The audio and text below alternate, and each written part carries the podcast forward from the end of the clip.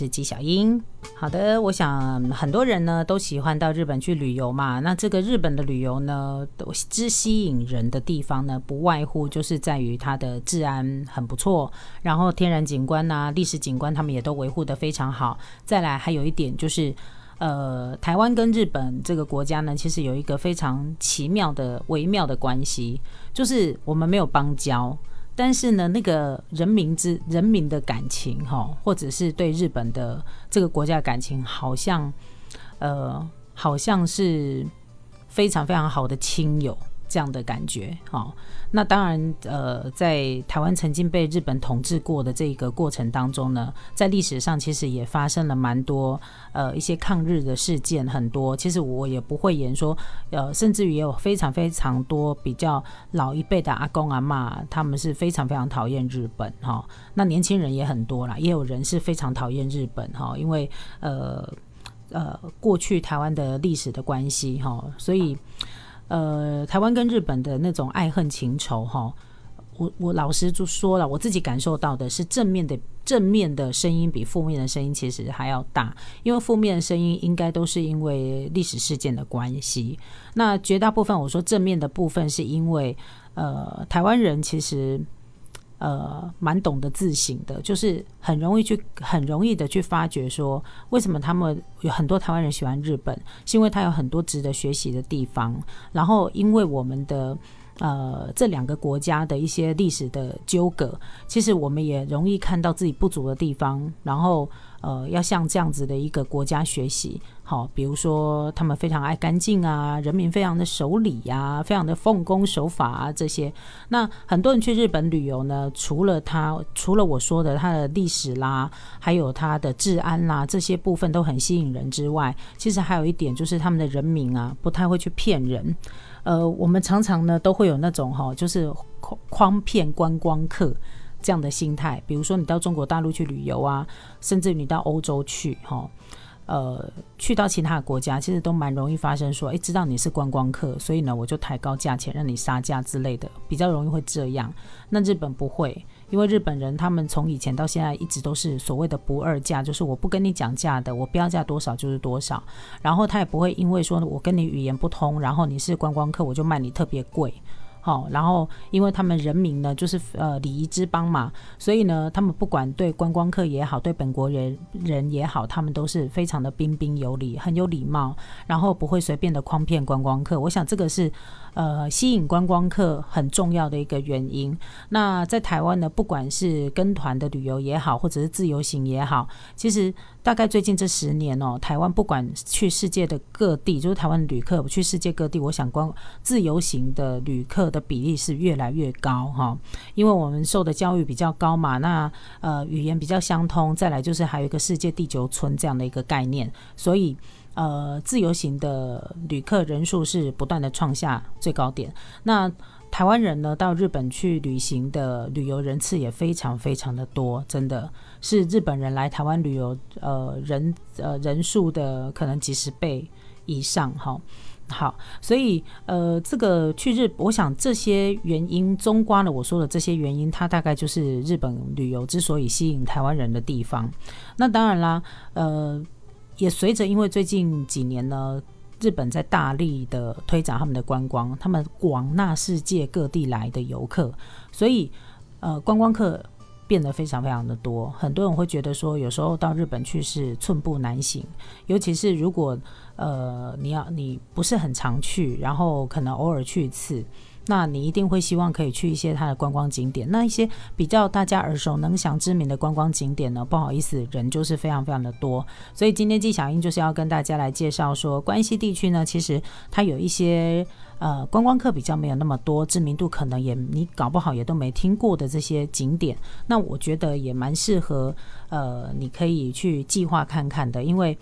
人比较没有那么多。那但是这些地方我觉得都很值得一游，因为它都会有它不同的面貌呈现给你，会有别于以往你自己所理解当中的或自己所知道的一些景点，我觉得是还蛮值得推荐给大家的，就是蛮私房的景点要介绍给大家。因为讲到关系，大家就会想到新斋桥啊、道顿崛、大阪城、清水寺这些地方嘛。那其实除了这些地方之外呢，有一些知名度可能不是那么高，你搞不好也没有听过的，但是它却非常有特色的景点，我就真的很很想要介绍这样的景点给大家。所以如果你有在听我的节目的话呢，大概陆陆续续我介绍蛮多，有一些我还蛮深入的介绍，因为我自己很喜欢，然后我搞不好去过很多次，然后玩的很熟。那呃，这个我都在节目当中有介绍过，所以应该都会让大家还蛮容易理解的。好，首先我要来介绍这个地方，我之前在节目当中也介绍过，它就是一根挺哈。那也有人说是一根丁哈。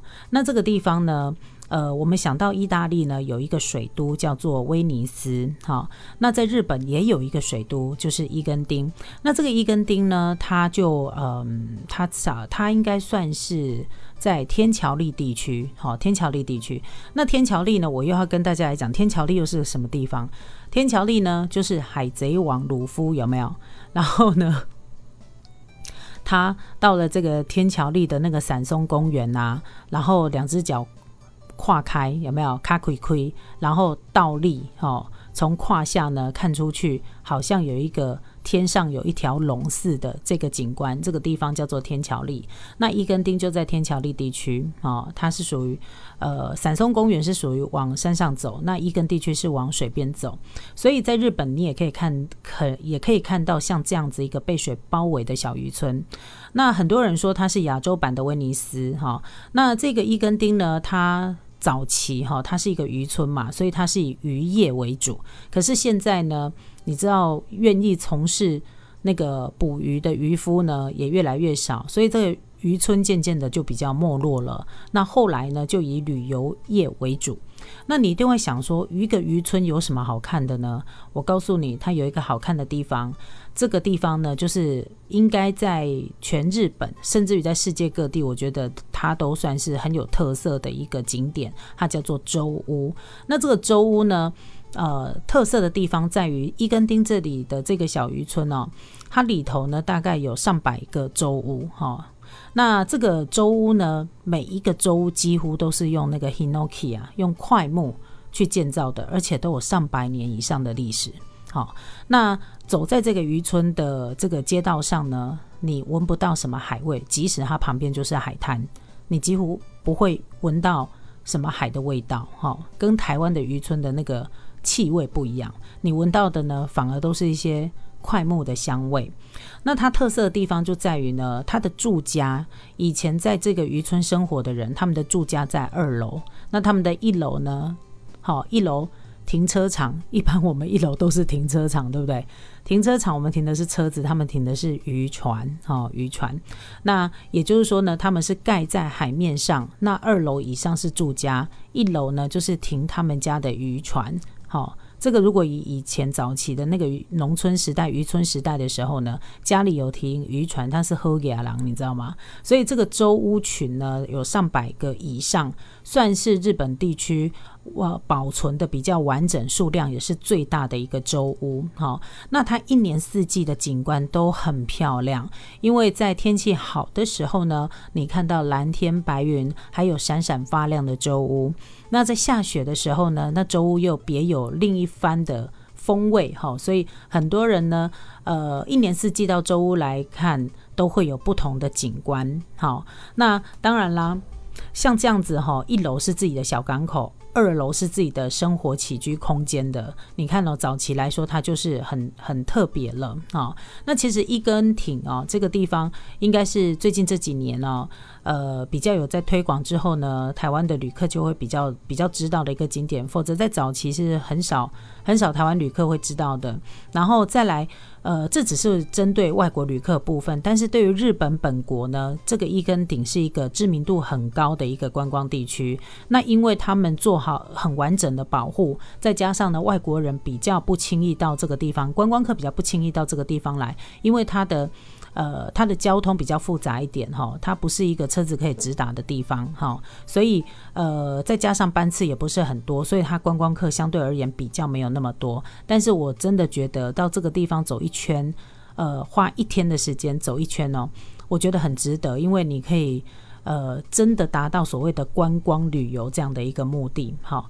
所以呢，来到伊根丁的时候呢，如果看到了呃像这样的周屋呢，记得要保持我们观光客的礼貌，不要随便进入人家的港口，好不好？人家楼下那个小港口。那在伊根丁呢，这里有一个游客服务中心，那这个游客服务中心会建议大家，这这个地方呢，你可以搭乘那个观光游船来游览伊根丁啊，然后或者是呢，你也可以租借那个脚踏车，哈，租借脚踏车。那在脚踏骑乘这个脚踏车呢，逛逛一根钉哦，可以让你看到不一样的一根钉的面貌。那如果你对这样的景观是特别的有兴趣的话呢，也欢迎你可以住下来。不过因为这里住宿呢。呃，比较少，就真的可以住在周屋里面。我觉得那个感觉还蛮特别的哈，因为它住宿比较少，所以一定要事先的预约。那我有讲过，它的交通其实不是那么样的方便，因为它必须要从京都的车站，然后呢转搭京都的丹后铁道来到了天桥立，然后呢再从这个天桥立呢坐一个坐一段的。坐一段的铁路到宫津站，到宫津车站出站之后搭巴士才会到伊根，好，才会到伊根。那这个是算是比较简单的啦，哈，简单的一个方法。那只要一讲到转乘，我想很多人都很害怕，可是其实你不用担心，因为你就转乘到了那个五鹤车站之后，它就会有单后铁道了，好，所以你就不用担心这个部分。那或者是呢，你直接到天桥立的这个车站呢，也有到伊根町的公车，只是它的公车班次不是非常的多，但是它是一个很值得大家一游的一个景点，因为你会觉得真的很值得看到这样的一个很很有特色的一个历史建筑，因为它整个的周屋群呢非常非常的庞大，非常多。你想想看，它能够保存这样上百年、几百年，我觉得这是非常不容易的一件事情。